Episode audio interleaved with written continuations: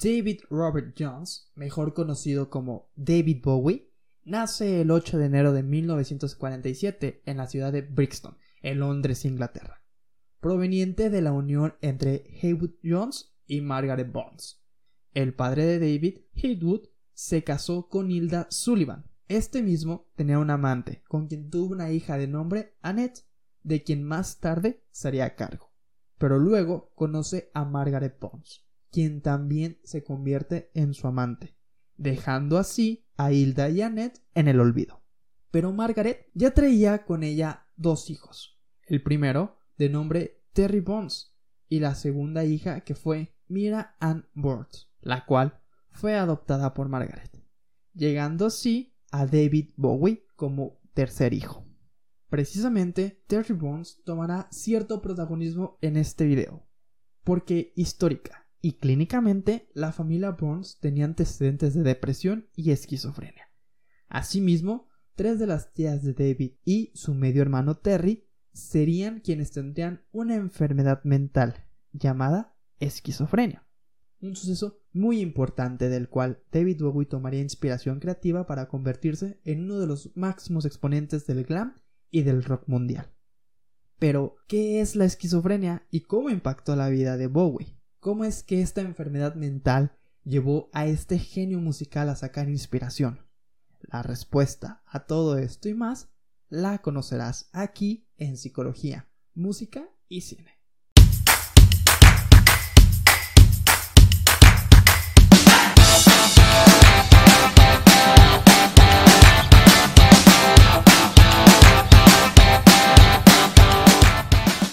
Terry, quien era 10 años mayor que Bowie, lo influyó al mundo del jazz, del soul.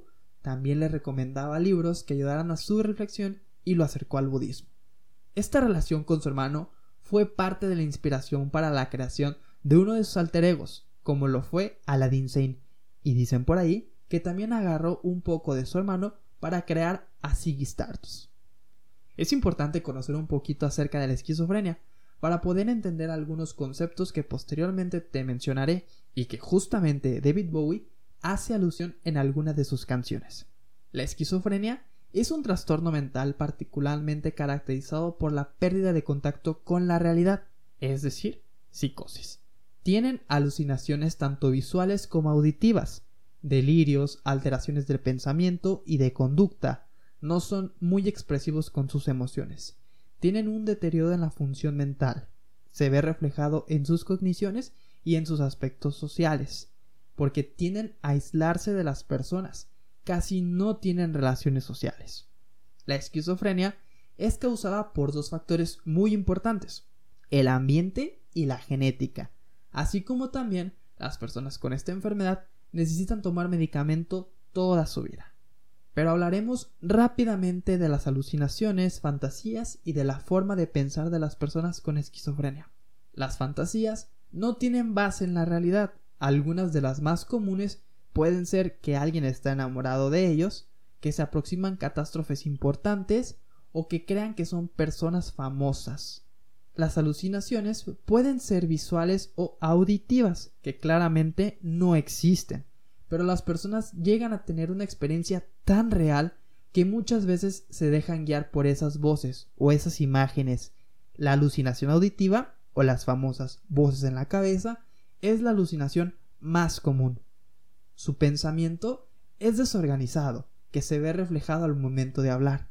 En algunas ocasiones se pueden llegar a evocar palabras que no concuerdan con la sintaxis o que no tienen que ver con el contexto palabras en otros idiomas o palabras que probablemente no existan en el lenguaje coloquial. Cuando David Bowie tenía 20 años, se dio cuenta de que su hermano estaba enfermo.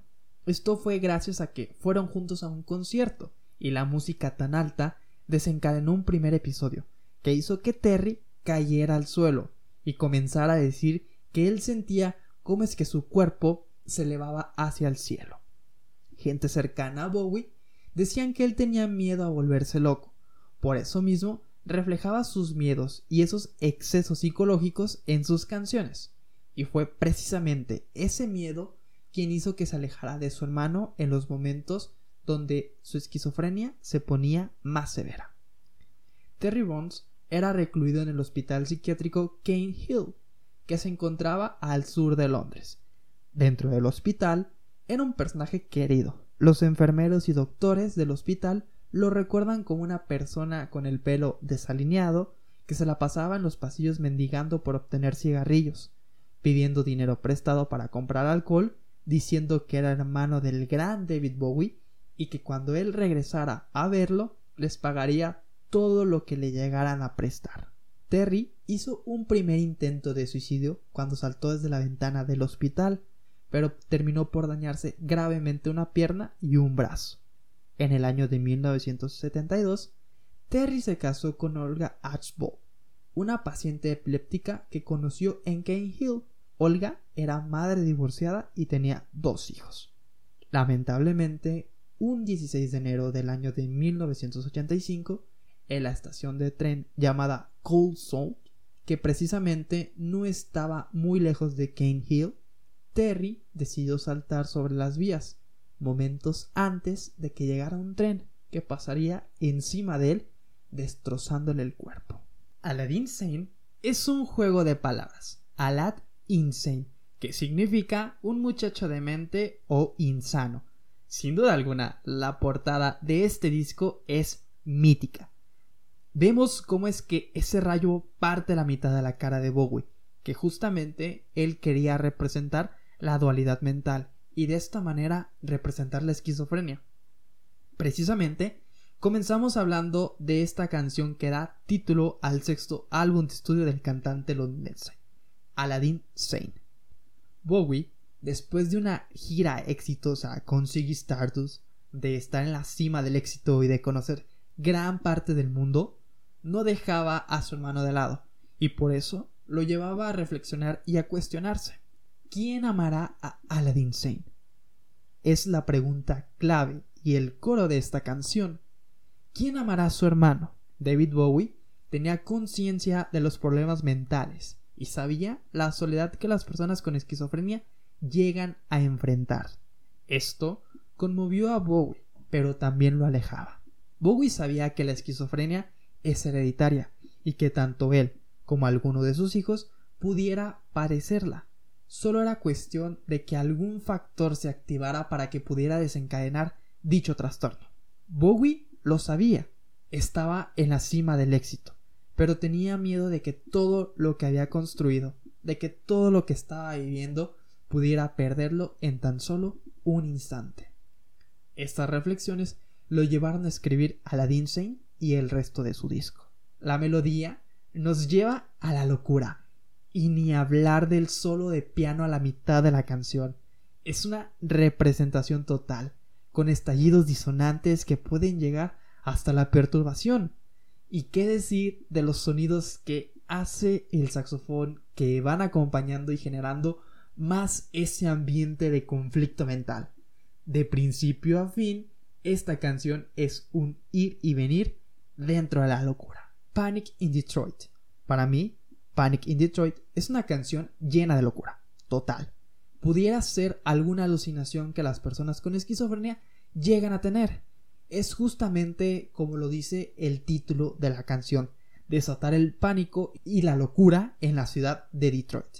Se dice que David Bowie tomó inspiración en los disturbios ocurridos del 23 de julio al 28 de julio de 1967, justamente en la ciudad de Detroit.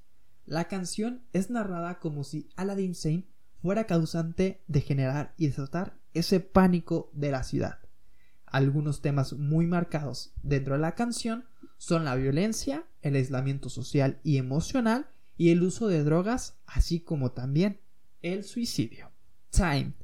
Para mí, Time es una de las canciones más emblemáticas de este disco. Esta canción es increíble de principio a fin. Los sonidos del piano al inicio de la canción nos llevan hacia la esquizofrenia, sonidos agudos y suaves. El personaje está emergido dentro de la locura. La letra de la canción es tan cruda e inclusive un poco retorcida, pero el mensaje es claro dentro de la misma canción es aprovechar las oportunidades y disfrutar cada minuto y cada segundo del tiempo. Incluso hace una pequeña analogía a la muerte, como si el tiempo disfrutara de que cada segundo a segundo nos robara nuestra existencia dentro de este mundo. Por eso, aprovecha el tiempo. Haz ahora lo que tengas que hacer. El típico cliché de no dejes para mañana lo que deberías de hacer hoy cobra tanto sentido porque, oh God, I am still alive. We should be on my note. Imagínate a qué alturas de tu vida estarías ahora si dejaras de lado la procrastinación. Me encantan las referencias que hace. Habla sobre las drogas, sobre la lobotomía y algunos fármacos o sedantes que eran populares en la década de los 60 y 70. En la mitad de la canción, ese solo de guitarra pareciera como si el tiempo nos absorbiera y solo acompañas con este piano que pareciera que cada vez nos volvemos más y más locos.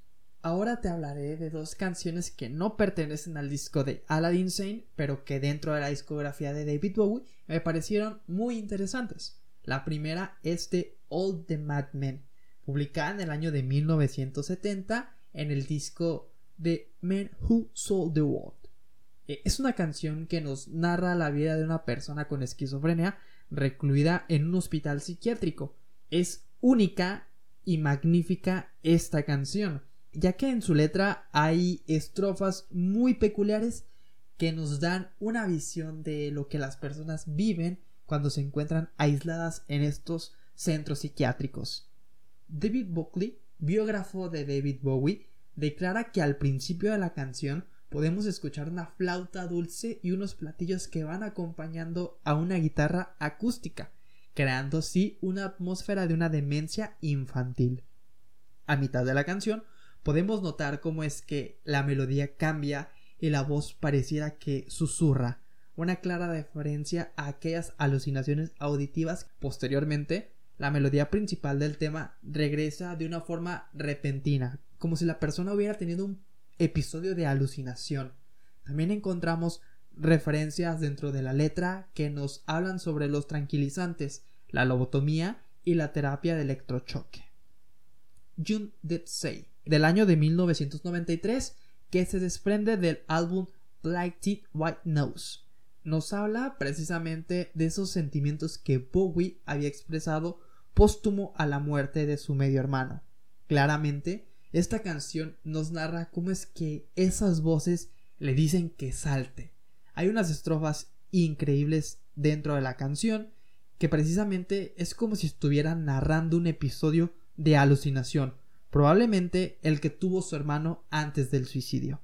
En el video podemos ver que David Bowie es un hombre de negocios con un grado de paranoia, mientras que cree que sus compañeros de trabajo hacen experimentos con él y creen que es una mala influencia para todos, por lo cual lo obligan a saltar desde el edificio de la empresa.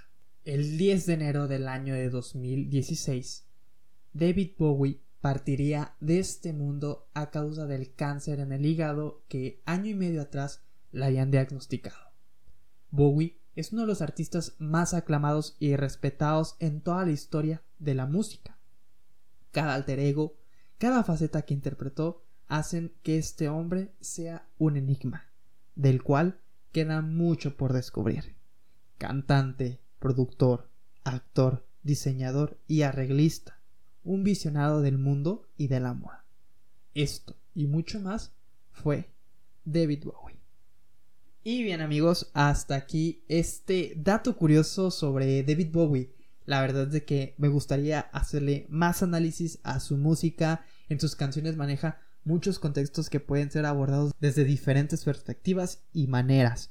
Recuerda dejarme en los comentarios qué te pareció este video. Si te gustó, compártelo con alguien más que le guste la música de David Bowie.